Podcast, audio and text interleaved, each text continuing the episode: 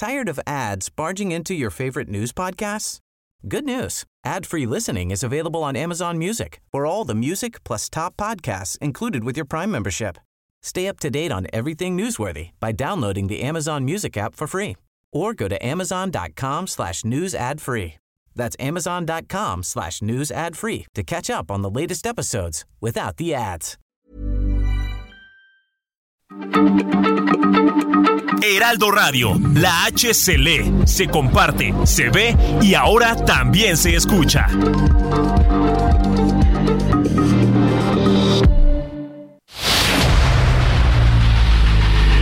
El dedo en la llaga. Había una vez un mundo en el que nadie creía. Un país de historias inexplicables. Una nación con personajes asombrosos. Santo Tomás tenía razón. Hay que ver para creer. El México increíble, las verdades que duelen, la voz de los que callan, el dedo en la llaga. Infórmate, diviértete, enójate y vuelve a empezar. El Heraldo Radio presenta El Dedo en la Llaga con Adriana Delgado. Gira el mundo gira en su espacio infinito, con amores que comienzan, con amores que se han ido, con las penas y alegrías de la gente como yo.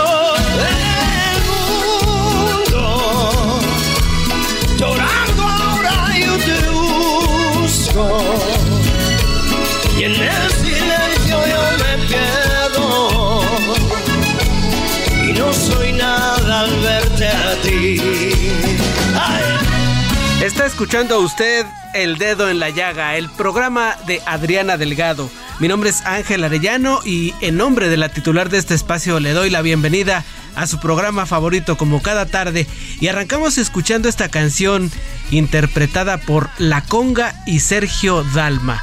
Este tema se llama El Mundo. Vamos a escuchar.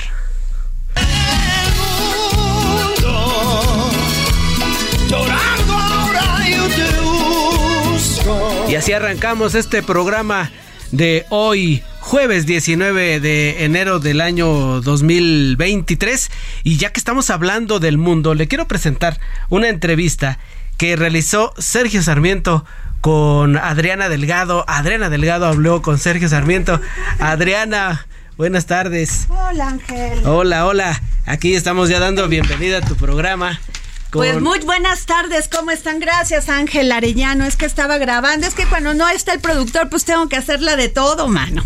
Entonces, pero ya estamos aquí para poner este día el dedo en la llaga y le realicé una interesante entrevista a nuestro querido Sergio Sarmiento que es colaborador de este medio de comunicación, del Heraldo Media Group, sino también de Azteca y de, varios medios de comunicación escritos, y nos habló sobre lo último que ha pasado en el Foro Económico Mundial de Davos 2023. Bueno, y sin duda una de las crónicas, información más importante que hemos tenido de este Foro Mundial de Davos es las columnas, la información que Sergio Sarmiento, cada vez que se realiza este foro, pues nos cuenta desde Suiza. ¿Cómo estás, Sergio? Y que además lamentamos profundamente el accidente que tuviste. Bueno, Adriana, gracias y pues ahí estoy tratando de recuperarme con dolor, pero afortunadamente no es algo que pues que me vaya a afectar más de algunas semanas. Pero aquí estoy a tus órdenes. Deseamos una pronta recuperación, Sergio.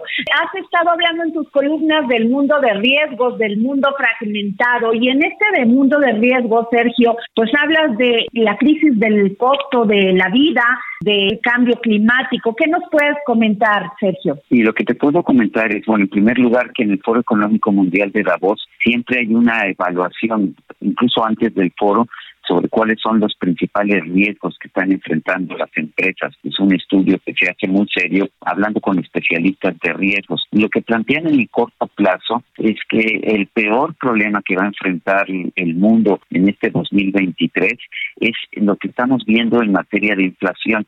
Quizás a los ricos no les importa mucho, pero para la gente de escasos recursos, eh, que la canasta básica se eleve 10%, 15%, puede ser un golpe realmente muy fuerte para sus finanzas. Y lo que señalan los especialistas en riesgos y que han sido consultados por el Foro Económico Mundial es que este es el problema en el corto plazo, el problema más importante. Y el problema más importante para los próximos 10 años es, a juicio de estos mismos especialistas, el tema del calentamiento global eh, para ellos ah, eh, el hecho de que la humanidad no esté pudiendo tomar medidas que realmente detengan este calentamiento global es una gran preocupación. Y la verdad es que estamos viendo toda una serie de medidas eh, con las que en realidad los gobiernos están cumpliendo con, con objetivos políticos, decirle a la población, yo estoy tomando tales y tales medidas para eh, reducir las emisiones de contaminantes, pero lo que señalan los especialistas del Foro Económico Mundial es que las medidas que se están tomando no son suficientes para el problema, para poder aliviar el problema. Hay algunos especialistas que dicen, de hecho, eh, que cualquier tipo de medida que se pueda tomar no va a impedir ya el calentamiento global por arriba del del 1.5 grados Celsius que eh, la Organización de las Naciones Unidas ha considerado como el punto máximo que se puede alcanzar.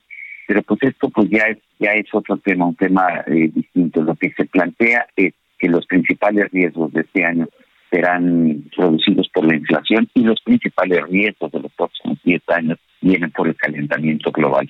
Es la opinión del foro, de los especialistas del Foro Económico Mundial. Sergio, no se había previsto en estos foros, nadie lo sabía, que se iba a venir una crisis económica después de, de esta crisis de salud del coronavirus. Esto ha traído muchos cambios en el mundo, en las economías del mundo, y en el caso también, por ejemplo, planteas en esta columna Mundo de Riesgos el tema de las pensiones en Francia. Nosotros no estamos muy alejados de eso. O sea, el 60% de, lo que se recaba de impuestos va para las pensiones en México. Bueno, en realidad la, la situación es distinta entre Francia y, México, pero los dos países eh, compartimos el hecho de que tenemos pensiones que difícilmente podemos pagar. En Francia, la propuesta de Emmanuel Macron ha sido en el sentido de bajar la edad de jubilación, o más bien subir la edad de jubilación actualmente de 60 años y subirla a 64 años.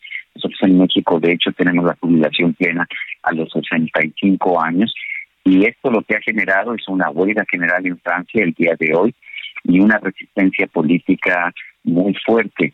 El problema con Francia es que si no hace una reforma de este tipo, en los próximos 10 o 15 años va a enfrentar problemas financieros realmente muy importantes. Nosotros todavía tenemos una población relativamente joven, pero las pensiones están aumentando a un ritmo mucho más rápido de lo que están aumentando incluso en Francia.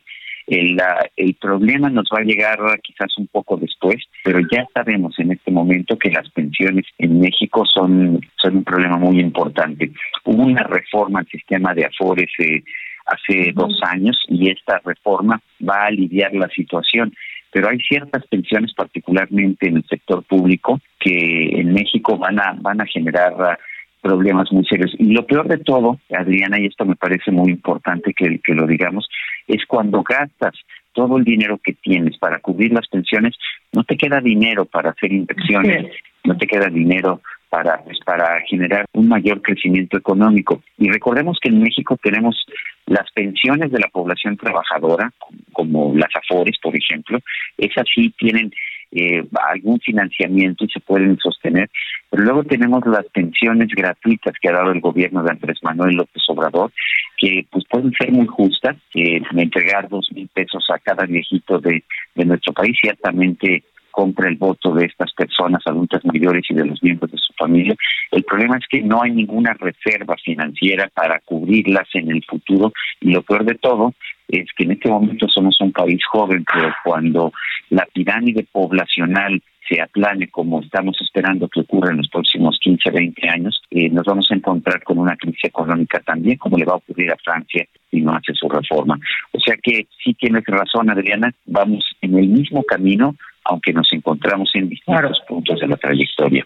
Sergio, en tu columna de eh, mundo fragmentado hablas, pero hay peligro de que este mundo fragmentado, el rediseño de las cadenas de producción y distribución para evitar a Rusia y a China pueden convertirse en un peligro abierto, retorno al proteccionismo y al aislamiento, Sergio. Sí, es una, es una idea de Cristalina Georgieva, la, la directora gerente del Fondo Monetario Internacional. Todos entendemos que si Rusia invadió a Ucrania, pues no se puede simple y sencillamente permitir que, Rusia lo haga. Eh, por eso ha habido una gran un gran apoyo a las sanciones que se han aplicado a Rusia. El problema es que las sanciones a Rusia por una parte y, las ah, los aranceles y las prohibiciones a productos de China por parte de Estados Unidos y de Europa están teniendo consecuencias negativas en la economía mundial. Y esto pues nos empobrece a todos. La verdad es que cuando tienes una verdadera economía en libertad, una economía de mercado, eh, algunos países eh, que son más productivos para, eh, por ejemplo, producir paneles solares como China, si tú prohíbes los paneles solares de China, lo que vas a conseguir es que haya un incremento de precios y que termines utilizando paneles solares de peor calidad, pero más caros. Eso es lo que estamos viendo. lo que le preocupa también a pues a los economistas como Cristalina Georgieva y a todos, yo creo que nos debería preocupar a los consumidores, es que estamos volviendo menos eficiente el sistema comercial internacional. Y esto al final nos afecta a todos. Eh, me parece muy importante que pues que sí mantengamos eh, quizás sanciones en contra de Rusia, pero que no sean sanciones que distorsionen el comercio internacional. Y esto, porque esto me parece pues puede ocasionar algo es incluso más serio que lo que estamos viendo allá en Ucrania, y es un deterioro de la situación económica de miles de millones de pobres en el mundo que necesitan crecimiento económico para poder salir de la pobreza. Pues Sergio, muchísimas gracias, te dejamos descansar, gracias por tu información, por habernos tomado la llamada para el dedo en la llaga, siempre muy valorado. Gracias, Adrián, un fuerte abrazo. Bueno, regresamos aquí al dedo en la llaga y Ángel Arellano, pues nos trae información muy interesante porque fíjense, ya tenemos a Carlos Clark y a Samuel Prieto aquí para poner el dedo en la llaga en las finanzas, porque fíjense que siguiendo este, este reto de TikTok, pues ocho jóvenes alumnos de una secundaria de la Ciudad de México se intoxicaron o se, o se, pues no, no puedo llamarle, pues se han de ver una intoxicación con clonazepam. No, bueno. A ver, cuéntanos, Ángel. Así es, Adriana, muy buenas tardes. Buenas tardes a usted que nos sintoniza. Cuando menos eh, se habla entre 5 y 8 alumnos de secundaria en la colonia San Rafael, allá en la alcaldía Cuauhtémoc, resultaron intoxicados por consumir este medicamento. Es un medicamento controlado y es parte de un reto que se lanzó en la red social TikTok. Tres fueron trasladados al hospital, aunque ninguno de gravedad, según información de redes. Este reto eh, también se le conoce como el que se duerma al último gana. Consiste en consumir medicamento y grabarse al experimentar los efectos hasta dormirse. Datos médicos indican que este clonazepam pues, se usa para controlar ciertos tipos de convulsiones y aliviar ataques repentinos de pánico, depresión e insomnio. Es un tema muy delicado no, porque ya bueno. estás metiendo con medicamentos de uso mm, controlado y que pueden tener efectos. No, a ver, Carlos, ¿qué puedes decirnos de esto? ¿Por qué los jóvenes están eh, haciendo esto, o sea, llamando la atención de esta manera, este, provocándose entre ellos un, un, un reto que además saben que les puede dañar la salud. Lo que pasa es que cada vez se ponen de moda otro reto. Hubo una época que los retos eran no respirar a ver quién aguantaba más. Mi hijo lo hizo y se desmayó y se pegó contra el pavimento. O sea, y dices, ¿cómo puede ser que lo hagan? Bueno, lo hacen. Hay que explicarle a la gente que no deben de seguir esos retos. Claro, y los jóvenes, ¿por qué lo están haciendo? O sea, yo sí creo que después de la pandemia los chavos están totalmente, algunos muy desubicados, o sea, hay falta de ese, de esa cohesión del tejido social, de la, del amor y del acercamiento de las familias en el seno familiar.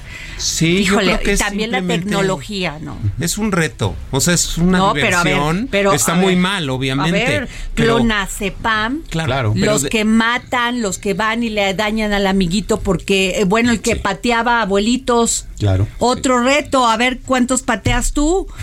sí, adultos mayores, ahí salieron los videos. Sí, claro. Esa es una libertad mal entendida, ¿no? es decir, las, las redes sociales, desde que existen, dicen, bueno, ahora todos somos comunicadores, ahora todos podemos decir cosas, sí, pero eh, entonces si esa libertad existe y es tan amplia, pues deberíamos tener desde casa una formación que nos permita ser responsables con los mensajes que comunicamos y sobre todo cómo comportarnos en sociedad, ¿no? Porque estas cosas son consecuencia justamente de, de eso, de una libertad muy, pero muy mal entendida, ¿no? Así es. Bueno, seguimos contigo, Ángel. Así es. Fíjate que nuestro colega, el periodista Javier Solórzano, entrevistó anoche en su programa eh, del Heraldo Televisión el, programa El Referente a la jefa de gobierno de la Ciudad de México. Abordaron varios temas, uno de ellos eh, pues muy sensible, el del metro.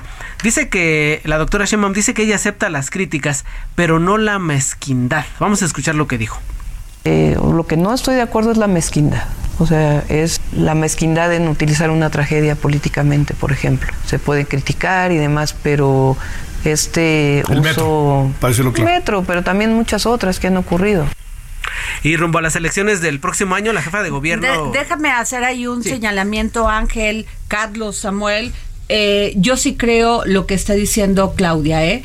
porque efectivamente después de 50 años o 52 años que ya tiene el metro, fue este, inaugurado en 1969, resulta que les gustó la segunda semana de enero, para que todos lo, los este, desperfectos salieran. Y entonces no solamente fue en la estación de Polanco, sino la de, la de este, ¿cuál otra? la, de la raza. La de la raza. O sea, todo les gustó como en 15 días. Y luego, e inmediatamente, parece que ya tenían, y sí es cierto, preparados los tweets, este, no sé quién, pero inmediatamente, haz de cuenta que era así, sucedió el incidente y hasta memes sabía. Entonces está como muy raro. Yo le pregunté al secretario de gobierno Martí Batres que este si ellos tenían ya este dentro de las denuncias que se han hecho eh, y el resultado de las investigaciones pues este culpables o presuntos culpables y que si ya habían este fincado responsabilidades me dice estamos en eso pero le, también le pregunté oye esta esto pareciera como una un esquema de desestabilización de desestabilizador para el gobierno de la, de la, de la jefa de gobierno, me dijo que no. Pero está raro, en otros países eso le llamarían terrorismo. Sin duda, sin duda, porque por ejemplo el desacople de dos vagones, pues cómo puede ser eh, algo fortuito, ¿no? Eh, eso por un lado, pero por el otro, a ver, eh, hoy en la mañana veía una nota muy interesante, este, que decía que durante todo el año pasado se arrojaron 2.128 objetos al metro, o sea, los pasajeros, ¿no? Que de repente que avientan ahí la moneda, se les cae el celular, 2.128. Ah, pero eso sí, hace pocos días este, encarcelaron o acusaron a una señora que, por cierto, tiró algo tan raro como las aspas de una lavadora, ¿se acuerdan? Así es. De esa nota, ¿no? Pero no, la gente tira en las vías y es irresponsable. Pero nunca había pasado nada, o sea, una, una, una lata de refresco. El asunto es las dos los dos trenes, esto que pasó en esta estación donde murió una joven, o sea, sí son actos terroristas porque vienen, son es un servicio público que lo están utilizando los ciudadanos, la, o sea, la gente que trata de transportarse de una de una este estación a la otra, me parece, acuérdate lo de Atocha, Carlos, sí, en Madrid. Yo, yo soy muy de, de arreglar las cosas con tecnología. No sé si saben, pero en el metro en China tiene puertas eléctricas, como los elevadores. Entonces, cuando no está el metro, tú no puedes aventar nada y no te puedes caer al, al canal o sea, está cerrado prácticamente y se abren las puertas cuando llegan los metros. Son de esas cosas que lo hizo China porque hizo un metro mucho después que todos los demás que hicimos metros en los 60 y debería de implementarse en todos los países porque es muy peligroso si lo piensan. Entonces, son de esas cosas que los países deben de invertir para transformar su infraestructura y asegurar la, la claro. seguridad. Bueno, aquí también sí, ah, o sea, se mencionaron muchísimas deficiencias del metro con el tema de las escaleras eléctricas y muchas, pero que en una semana hubiesen salido todos los desperfectos, falta del Claro. mantenimiento del metro, o sea, me parece muy raro. Se habló de sabotaje. Lo, lo que sí es que pues, ya está la Guardia Nacional este, en, toda, en varias estaciones del metro o en todas, no sé, Samuel. Así es, sí. Entonces, Sí, a ver qué sucede y esperemos que esto, pues, si de algo, si algo sal- sale bueno de este tema es que, pues, van a corregir todo esto. Claro, eh, de hecho, eh, no solamente está en todas las estaciones, sino que eh, hace un par de días también la jefa de gobierno informó que también se van a poner y apostar en las entradas y en, y en los accesos Bueno, a los eso, me da del gusto. metro, ¿no? Me da gusto porque es un tema de seguridad. Y Sí, el claro, tema del duda. metro, perdónenme, es un tema de seguridad nacional. Claro. Ya. Bueno, mide. Así de tra- sencillo. Transporta 5 millones de no sé pasajeros. por qué al- se sorprenden. Sí, Claro. O sea, es un tema de seguridad nacional. En, en, en Japón está también la policía de Japón en el metro. Sí, claro, ¿Y cuál es el problema? Pero aquí es un drama. Y además hay que recordar que el metro está resurgiendo de bastantes problemas. Hay que acordarnos que hace muy pocos meses se incendió el, puerto, el puesto central de control, ¿no? Ajá. Entonces, eh, toda la centralización que había en, en cuanto a que electrónicamente se veían los mapas, dónde estaba cada tren, todo eso apenas se está reconstruyendo, ¿no? Entonces, de repente también tiene eh, que ver con el asunto de eh, cómo están teniendo que reestructurar todo el sistema desde el punto de vista de su operatividad para poder hacerlo funcional de nuevo. ¿no? No, y lo que está es. muy interesante es que lo van a hacer, van a, a revisar y a apuntalarlo con investigadores y científicos de la UNAM, de la UAM, del POLI, o sea, como que se está tomando las cartas en el asunto para hacer realmente una re, pues no sé si reinversión o, o replanteamiento de cómo debe de funcionar el metro, que Sin duda. tristemente en México muchas cosas se arreglan cuando ya al niño ahogado, como dice, ¿no? Así Pero- es. pe- pero por lo No, menos bueno, que se lo haga, de la ¿no? línea 12 es una cosa fatal. Ya aparentemente este lo solucionaron. Esperemos que sea así, porque pues, todas las vidas que cobró que no nos los merecemos, porque se supone que el mantenimiento y la seguridad de estas vías de comunicación la pagamos los mexicanos de nuestros impuestos. Pareciera algo naif o decirlo así tan sencillo, pero es una realidad. Claro. Los políticos se tienen prestado los puestos nada más. Sin duda. Y esperamos que los políticos cumplan con su papel, que es hacer, tener por lo menos estas vías de comunicación accesibles, pero sobre todo seguras, ¿no? Sí, sí, sin duda. Eh, es- eso es prioritario. Pero por ahora lo que sí hay que hacer es dos cosas. Primero, como, como ya se empezó a hacer, es cuidar ¿no? que no haya esos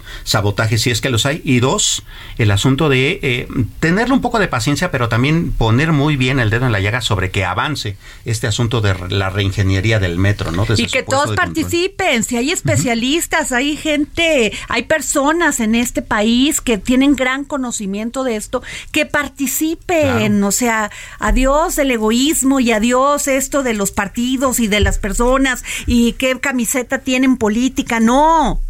Este país es más que ellos. Claro. sí. Ángel Arellano. Así es, continuamos con la entrevista, eh, parte de la entrevista que tuvo ayer Javier Solórzano y rumbo a las elecciones de 2024, la jefa de gobierno Claudia Sheinbaum dice que ve un panorama favorable para sus aspiraciones presidenciales y también para Morena, su partido, el cual dice llevará a la elección de la candidatura presidencial con unidad. Vamos a escuchar.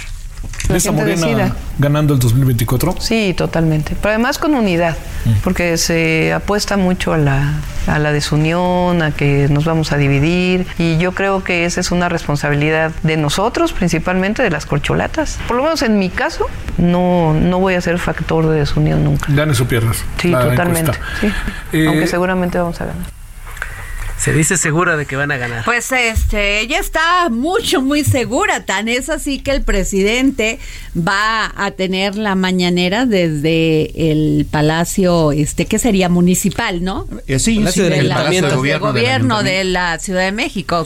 Sí, e incluso interesante el dato, eh, la encuesta que publicó justamente el Heraldo de México en su edición empresa el viernes y que tuvo también una eh, un refuerzo de información el lunes con respecto a cómo están las corcholatas. Ella pues, va como en caballo de hacienda, ¿no? Hasta Sí, en segundo lugar marca este a Marcelo Ebrard, pero este con su distancia. y miren, con todo y esto que le ha pasado del metro, la ha sabido sortear bien, ¿eh? Mira, tuve, las, tuve la suerte de estar en una conferencia de Marcelo Antier y fue una delicia de conferencia de todo lo que habló, lo que planteó, lo hacia dónde va México, las oportunidades. Me llamó la atención que habló que va a priorizar todo el crecimiento de la clase media. Pues eso sí choca un poquito con el discurso del presidente. Sí, claro. O sea, ahí yo creo que el presidente trae su tema entre quién va a seguir su cuatro, cuarta transformación y quién no. Sí, claro. Mira, hay una teoría de que cuando hay problemas la gente vota por alguien alto y de manos grandes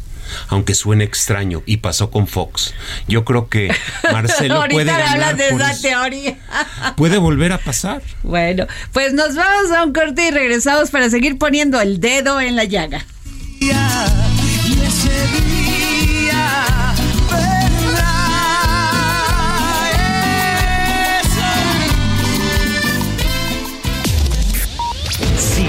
Adriana Delgado en su cuenta de Twitter arroba Adri Delgado Ruiz.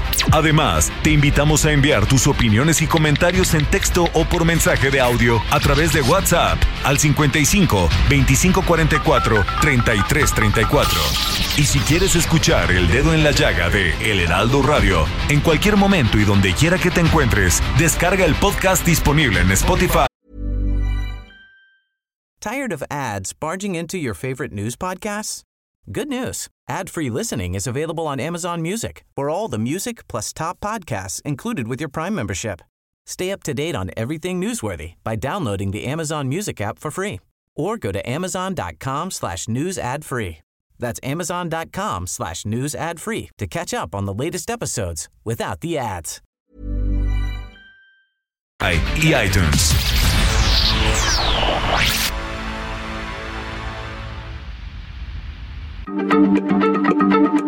Heraldo Radio, la H se lee, se comparte, se ve y ahora también se escucha.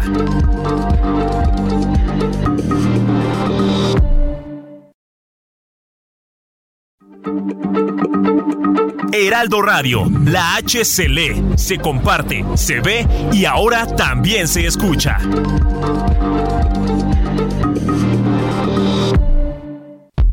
Sigue a Adriana Delgado en su cuenta de Twitter en arroba Adri Delgado Ruiz. Y envíanos tus comentarios vía WhatsApp al 55 25 44 33 34 o 55 25 02 21 04.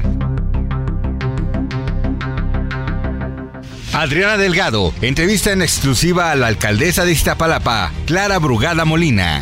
Hablas de, de el tema de las mujeres, ya me ha bajado el delito en un 44%, que es un, una problemática muy grave, no solamente de esta ciudad, pero de otros, de otros estados, de otras ciudades.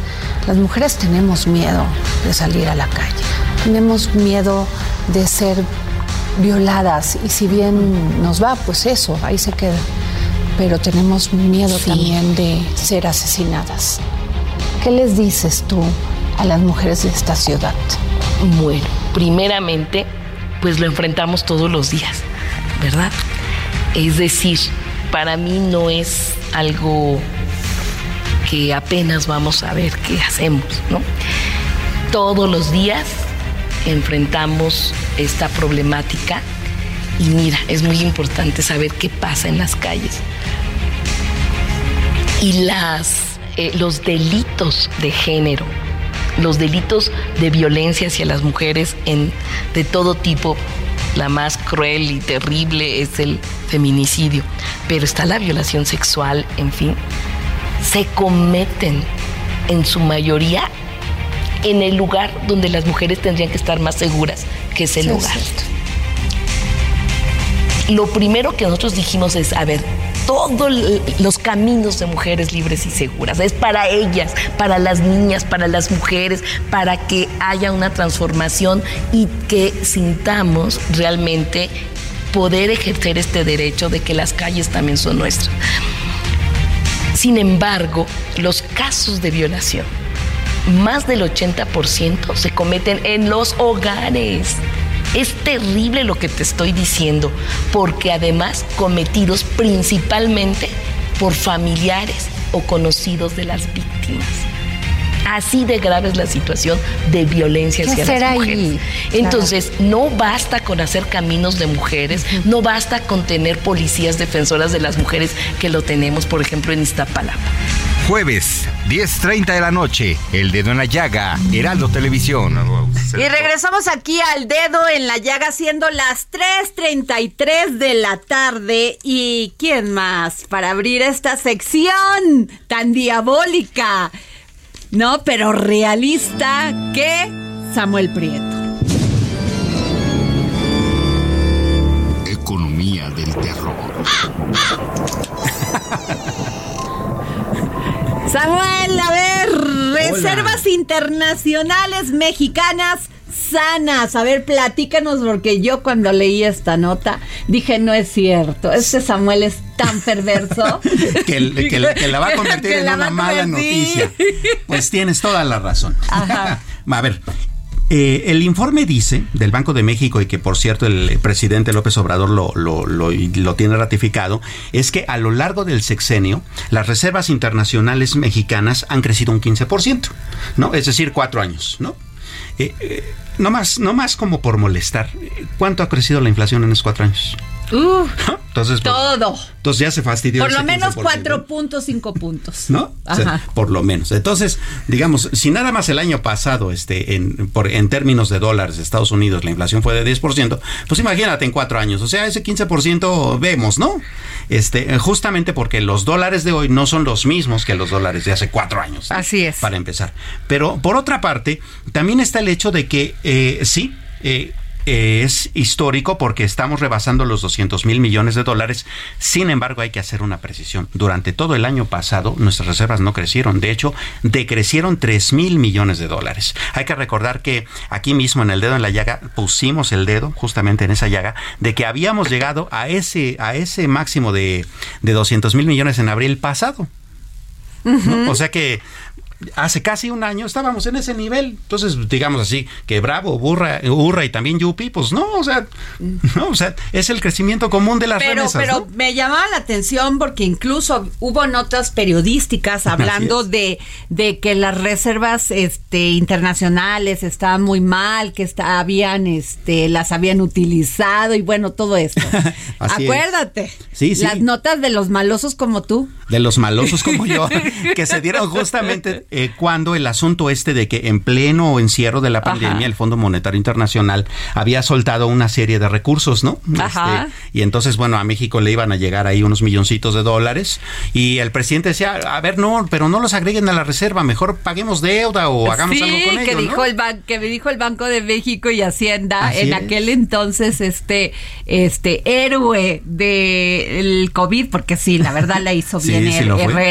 Sí. eh, fue cauteloso. Así Pues es. dijo, no, no se puede, No señor se puede, presidente. porque además la ley no lo permite, ¿no? o sea, es. la misma ley del No Banco puede Central. andar quitando de aquí para llevarse para allá. Claro, y menos en un organismo que es como el Banco de México, que además eh, es por ley autónomo, ¿no? De, Así independientemente de cua- de, cualquier cosa. Entonces, eh, pues vamos, sí, las reservas están bien, están sanas. También hay que decir y hay que reconocer que eh, eh, están sanas. A ver, las reservas son el reflejo de un país de qué tanto puede cumplir con sus compromisos internacionales. ¿no? Ok. Bueno, entonces, si las reservas de México están sanas, significa que el país está bien en términos, en esos términos. Y como se ha visto, bueno, nuestros bonos este, siguen teniendo éxito en el extranjero, a pesar de que nos bajan la calificación y nos la suben y nos la vuelven a bajar, ¿no? Las calificadoras, pero los bonos todavía tienen un muy buen en el nivel en el mercado. Nuestra economía está bien, la política sendaria no se diga. Entonces, ahí vamos. ¿no? Ahí vamos, ahí vamos, Samuel. A ver, otra, el arancel del 50% a la exportación del maíz blanco. Oye, sí, el, eh, este arancel acaba de publicarse hace muy pocos días en el diario oficial de la Federación.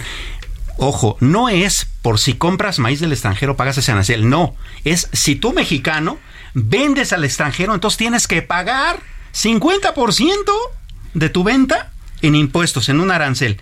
¿Por qué? Porque lo que no quieren es que los productores mexicanos vendan al exterior el maíz blanco. Eso está bien. Que el presidente dice que no a los transgénicos porque dice que vamos a hacer para consumo nacional, que no nos importa, fíjate nada más, y este exportar, que hay que regresar al maíz chiquitito, aquel prehispánico para que no, pues para que no se enferme la gente, un gran punto, eso sí es un gran punto, pero pero no puedes ir en contra de la evolución. Claro. Y además. la verdad, y dijo, no vamos a, o sea, lo que no quiere es que pues, a él le importa, no le importa si, si exportamos, ¿eh? Claro, y además. Quiere que haya consumo nacional y que. A ver. Un comparativo simple. Eh, es como si tú, eh, donde necesitas un tocino, pusieras un filete miñón. ¿Por qué? Bueno, eh, generalmente, bueno, en México ya ningún ser humano come con maíz transgénico, ¿no? Se supone que tenemos la producción suficiente de maíz blanco en el país para abastecer nuestro mercado de consumo humano. El transgénico que se importa es para forraje, para dárselo a las vaquitas, para dárselo a las cabritas, pues para tener ahí eh, nuestro hato ganadero pues bien alimentado, ¿no? Bueno, como ya no quieren el transgénico, dicen, bueno, entonces ya no exportes maíz blanco, pues hay para compensarle. Primero no compensa, porque la exportación de maíz blanco al exterior es bastante menos que lo que importamos de transgénicos. Mucho menos, ¿no? Pero a ver. el transgénico, Samuel, es que hay que explicarle muy bien a, la, a, la, a los radioescuchas. es pues una manera de utilizar la tecnología Así es. para hacer más productivo el campo, en este caso el maíz, modificarlo, ¿no? Digo, no es nuevo aquí en México, no, es nuevo en China, no es nuevo en, en Japón, no es nuevo, o sea, pero aquí ya dijeron que sin, según ellos, los norteamericanos y los canadienses dicen que no hay ninguna base científica para para para evitarlo o para que pudiese seguir siendo así. Pero lo que sí están en desacuerdo también es el uso del glifosato, glifosato para así Es. Sí, claro, porque lo que pasa es que una de las cosas que tiene ese maíz, el transgénico, es que es resistente al glifosato y entonces lo pueden usar para eso, ¿no? Claro. Pero tenemos que entender que la mayoría de las cosas que comemos fueron eh, modificadas por la evolución o por la tecnología con, con los siglos. No, es que ahora tenemos que pensar que hay que esperar otros 200 años para que vaya modificándose de manera natural, pero modificándose. Sí, claro.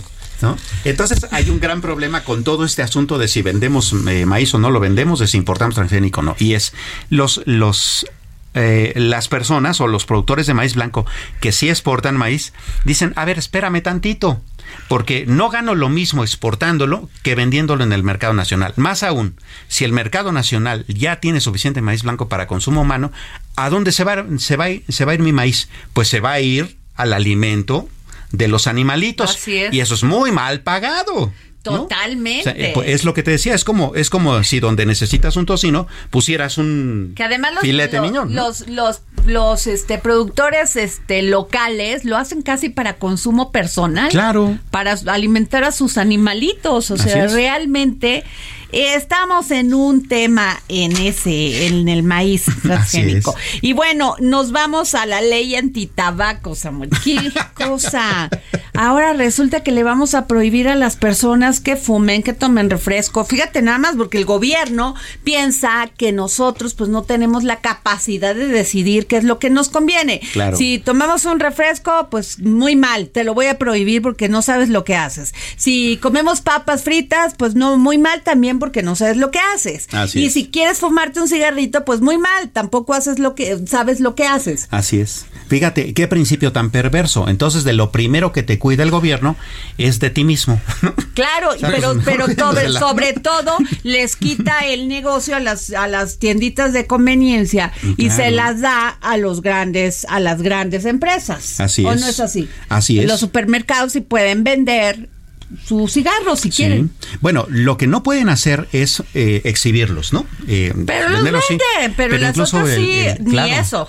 Incluso el, el, el, supermercado más grande de este país, que no es mexicano por cierto, pero es el más grande, eh, ya está buscando un amparo, ¿no? Justamente Sí. para, Walmart, para poderlo exhibir. Walmart con todos sus Sí, para poder todo- seguir exhibiéndolo. Así es. En muchos países se cambió esa regla y ya no se puede exhibir. Que además, pues, Walmart también, después de lo de Ovidio Guzmán en Sinaloa, pues cerró todas sus tiendas, ya las, ya las reabrió, creo, pero pues le significó un golpe terrible. Claro, no, pues, es aquí no, está la- no hay seguridad para poder, este, para poder mantener mis tiendas abiertas. Así es. De hecho, eh, las asociaciones de comerciantes, sobre todo de pequeños, de pequeños empresarios, han dicho que es muy posible que es- la venta este, se les disminuya por lo menos en un 25%.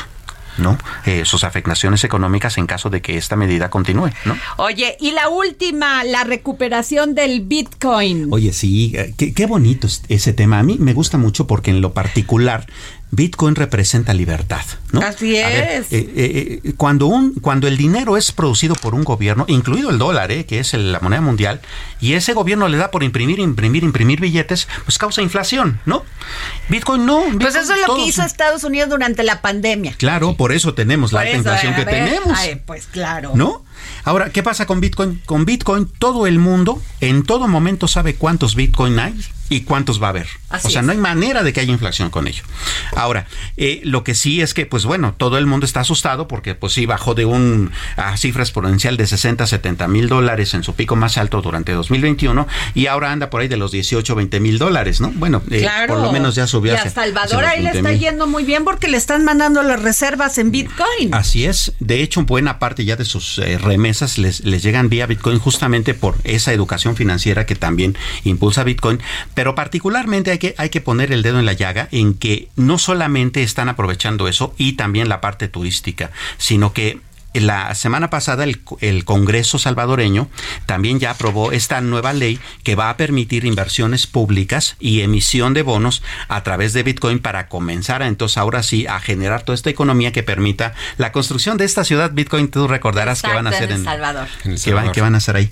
Entonces está bastante interesante porque bueno ya hay un nuevo Bueno, impulso pero a a la ver, di criptomoneda. una cosa importante, que el equipo de Documentales, que ha ganado varios premios internacionales y nacionales, tiene la primicia, a ver, Samuel Prieto. Bueno, es que es que no lo quiere decir porque ella lo produjo, pero es el documental llamado La Revolución del Dinero, que es justamente un documental que explica paso a, pus- a paso y punto por punto qué es el dinero fiat y qué es Bitcoin y por qué es la alternativa. Es un documental que además Muy, está muy, documentado este, con entrevistas documentado. Ajá. este, con grandes especialistas en la materia que Y sin duda va a impactar. El guion es de Samuel Prieto. Para que veas que hay, hay de veras que Samuel. hay un equipazo. Creo que dijiste fi- Fiat muy rápido y tienes que explicar qué es porque no todos saben. Sí, ya Claro. ves, siempre me regaña cuando le digo eso. No es cierto, no, todo mundo Así sabe. Es, Eh, es dinero, eh, bueno, fiat es la... eh, es el anglicismo para fiduciario. ¿Qué es el dinero fiduciario? Pues toda moneda, de hecho, de todo país, el peso, el dólar, el euro, eh, la libra, el- la moneda que quieras es fiduciaria. ¿Por qué es fiduciaria? Porque estaba, ya no está basada en nada. Antes el dinero estaba basado en función de cuántas reservas de oro tenías en, pues, en el fuerte Knox o en donde los tuvieras, ¿no? Desde 1974, cuando eh, Richard Nixon, presidente de Estados Unidos, decidió que el dólar ya no tuviera respaldo en oro, ahora el dólar no está respaldado en nada, ni ninguna moneda del mundo. En realidad, los billetes y monedas que tú cargas en tu bolsillo, técnicamente realmente no valen nada, valen lo que el mercado diga que valen en función de intereses políticos. Así es decir, tu patrimonio en realidad no es nada. ¿eh? Ese es el dinero fiat. Bueno. Es- eh, Carlos Glad, consultor en, innovaci- en innovación. Tuviste una reunión con una de las corcholatas. A ver. Bueno, no fue mi reunión, fue una conferencia para puros empresarios que tuve la suerte que me invitaran. Estaba el secretario de Relaciones Exteriores, Marcelo Ebrard, y, y fue muy impresionante escucharlo. Realmente, eh, al final hubo muchos aplausos. Al final los empresarios estaban muy contentos con lo que habían escuchado, lo cual yo llevo un rato sin escuchar eso, o sea, sin que se presente el gobierno y haya esa, esa sensación de vamos bien. Y les explico cosas que dijo que fueron muy, muy impresionantes. Él dijo, estamos viviendo en México 40% de viento a favor. El otro 60% es nuestra responsabilidad. Pero todo lo que está pasando con el nearshoring, que tienen que entender ese concepto todos, es estamos cerca de los que nos compran. En pocas palabras, si le van a dejar de comprar a los que están lejos. Near de cerca, en pocas Exacto. palabras, es eso.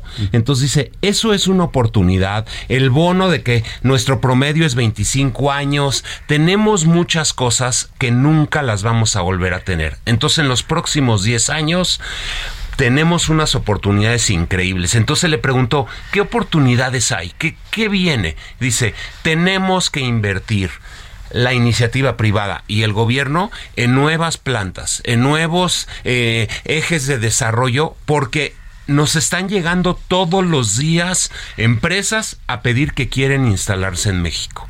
O sea, lo que pensamos que no iba a volver a pasar está pasando, Claro. dicho, dicho desde arriba. Claro. Entonces, hay una oportunidad de crecimiento ahí tremendo. Claro. Después habló de otro tema que yo no sabía, el 6% del, del PIB, de nuestro valor, es de las industrias creativas. Yo soy parte de las industrias creativas, entonces me dio mucho gusto. Yo sabía que Inglaterra tenía el 7% y era altísimo. Resulta que el 6% es México. Y ahorita se van con muchas empresas a Los Ángeles a ofrecer servicios. El gobierno se está encargando de llevar eso. Es que hay veces que no sabemos ese tipo de cosas y, y sentimos Pero que son... tampoco las dicen, ¿eh? Tampoco la las primera vez dicen. que estoy, que estoy escuchando Bueno, lo que es eso. no- no sé por la qué. Secretaría de Economía nunca ha dado una conferencia así a para hablar decir de lo que hacen. Exacto. Bueno, pero tienen a Marcelo. Exa- Exacto. en pocas palabras, tenemos, tenemos a Marcelo, es lo que parece que, que tenemos. Eh, otras cosas que, de las que habló que fueron muy interesantes, Ajá. le interesa mucho toda la parte digital, todo lo que se está hablando de G- eh, chat GPT, eh, chat GPT, que lo pueden, a mí me llegan todo el tiempo entrevistas y cosas en Facebook y en las redes sobre el tema. Claro, yo estoy metido en eso y siempre estamos haciendo cosas para clientes sobre inteligencia artificial, pero de repente fue así como el, la explosión. Y desde arriba también hay una línea de empujemos mucho eso con centros de desarrollo, con eh, en los lugares donde antes se hace, bueno, hacemos, en Querétaro tiene do- más de 250 plantas de aeroespacial. Hoy se está hablando de creación de chips y se está hablando de tenemos que ser los que hagamos mucho del GPT, de, de- de toda esa parte de inteligencia artificial. ¿Y qué es ChatGPT? Ok, les voy a explicar. Sí. Para los que no lo han escuchado, para los que no se han metido, se saturó inclusive porque de repente fue un boom. Es, tú te metes una plataforma, se llama Chat, G de gato, P de Pedro, T de Tomás, y ahí le dices cosas. Y le preguntas. Lo increíble es que le preguntas cosas que puede ser del futuro. Hay una cosa que se llama Burning Man, que es una, un evento que se hace Sí, en, eh, en California. en que, sí, en Nevada, de 75 mil personas y es un evento muy raro. Y yo le escribí, ¿cuál es el futuro de Burning Man? ¿Por qué le escribí eso? Porque quería, era una pregunta tan extraña porque Ajá. yo creo que ni los que hacen Burning Man supo. Y primero me explicó lo que es, después cómo se ha desarrollado y después todas las cosas que tienen que hacer las personas que lo fundaron para que siga avanzando Burning Man. Entonces, cuando ves la, la información que te genera, Wow. te, te quedas frío, dices, no puede ser que una inteligencia artificial sea tan, tan inteligente, si la podemos llam- llamar así. Ahí estamos, yo porque lo hago desde hace rato, entonces lo conozco. Tú lo que puedes hacer es predecir qué va a pasar con eso. Y muchas cosas, hay gente que dice, es que no le atinan, y yo he leído muchas cosas que sí funcionan. Entonces lo que se están haciendo son avatars digitales, Ajá. o sea, un, un avatar como en la película o como en las to- lo que se puso de moda en Instagram de ver a tu avatar y tu Ajá. personaje, en el que tú vas a hablarle en tiempo real y le vas a decir, eh, quiero trabajar con tu empresa, ¿qué tengo que hacer? Y esa mujer te va a contestar en tiempo real. Tú lo que tienes que hacer es mandar esta información, llenar esto. ¿Qué otro tema tienes? ¿Qué dudas tienes? Y no va a ser una persona. Va, pero esa tecnología ya está. Oye, y también, por, e- por ejemplo, para cuestiones así más sencillas pero importantes, así, te me duele el estómago y tas, te Lo- contesta también. Los doctores van a ser eh, avatars, claro. Yo sé que va a haber mucha gente que va a perder sus empleos, pero siempre se vuelve a, a reacomodar el mundo. Claro. Pero lo que es más interesante de todo es la mezcla entre hombre-máquina. Si logramos eso, gente que no está tan capacitada, unida a un chat que le brinda información, en México somos las personas más atentas, sabemos hablar, sabemos que conectar, sabemos todo, pero a veces la gente no está tan preparada. Esa mezcla entre información y preparación. Híjole, qué gran punto tiene. Usamos mucho la faramaya, sí, la verdad. Pero somos, somos los mejores anfitriones del ah, mundo. eso sí. Entonces, imagínate al mejor anfitrión del mundo con la mejor información del mundo lo que podemos ¿Y sabes llegar a qué creo que le falta al mexicano y a las mexicanas, mexicanos y mexicanas? Es la responsabilidad exigirse todos los días y decir voy a ser el mejor. No ir a los trabajos a farolear y a la faramaya, sino cumplir con el trabajo que te dan por el dinero que te pagan. Es un tema de amor, de cariño, de decir voy a salir, de no ser irresponsable y me que trefe, la verdad. Claro, ese es un buen uso de la tecnología, ¿no? Pero también es de preparación y a veces la gente sí se siente muy limitada. Entonces, si tiene a un maestro que le está dando la información que él tiene que decir o ella en forma correcta en tiempo real, imagínate el poder que tenemos con ese bono eh, de 25 años que tenemos, más la ubicación que tenemos, más el turismo que está creciendo como nunca y que México, nosotros recibimos la mitad del turismo de Latinoamérica la mitad. O sea, son muchos países para que nosotros recibamos todo eso. Y México debería de ser el centro del centro y lo estamos empezando a hacer. Claro. Tienes toda la razón. Lo que necesitamos es profesionalismo, más conocimiento, las, el sistema este, educativo, cambiarlo totalmente, porque como está ahorita no está funcionando.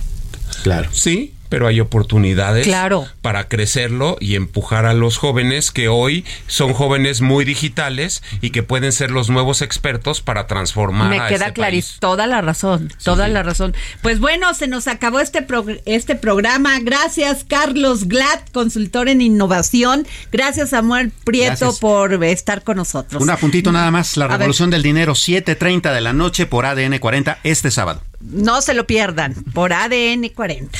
Nos vamos, nos escuchamos mañana.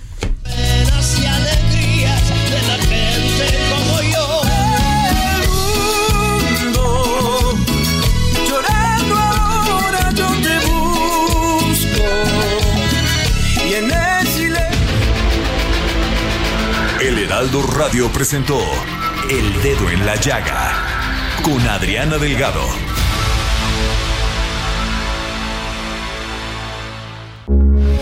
Heraldo Radio, con la H que sí suena y ahora también se escucha.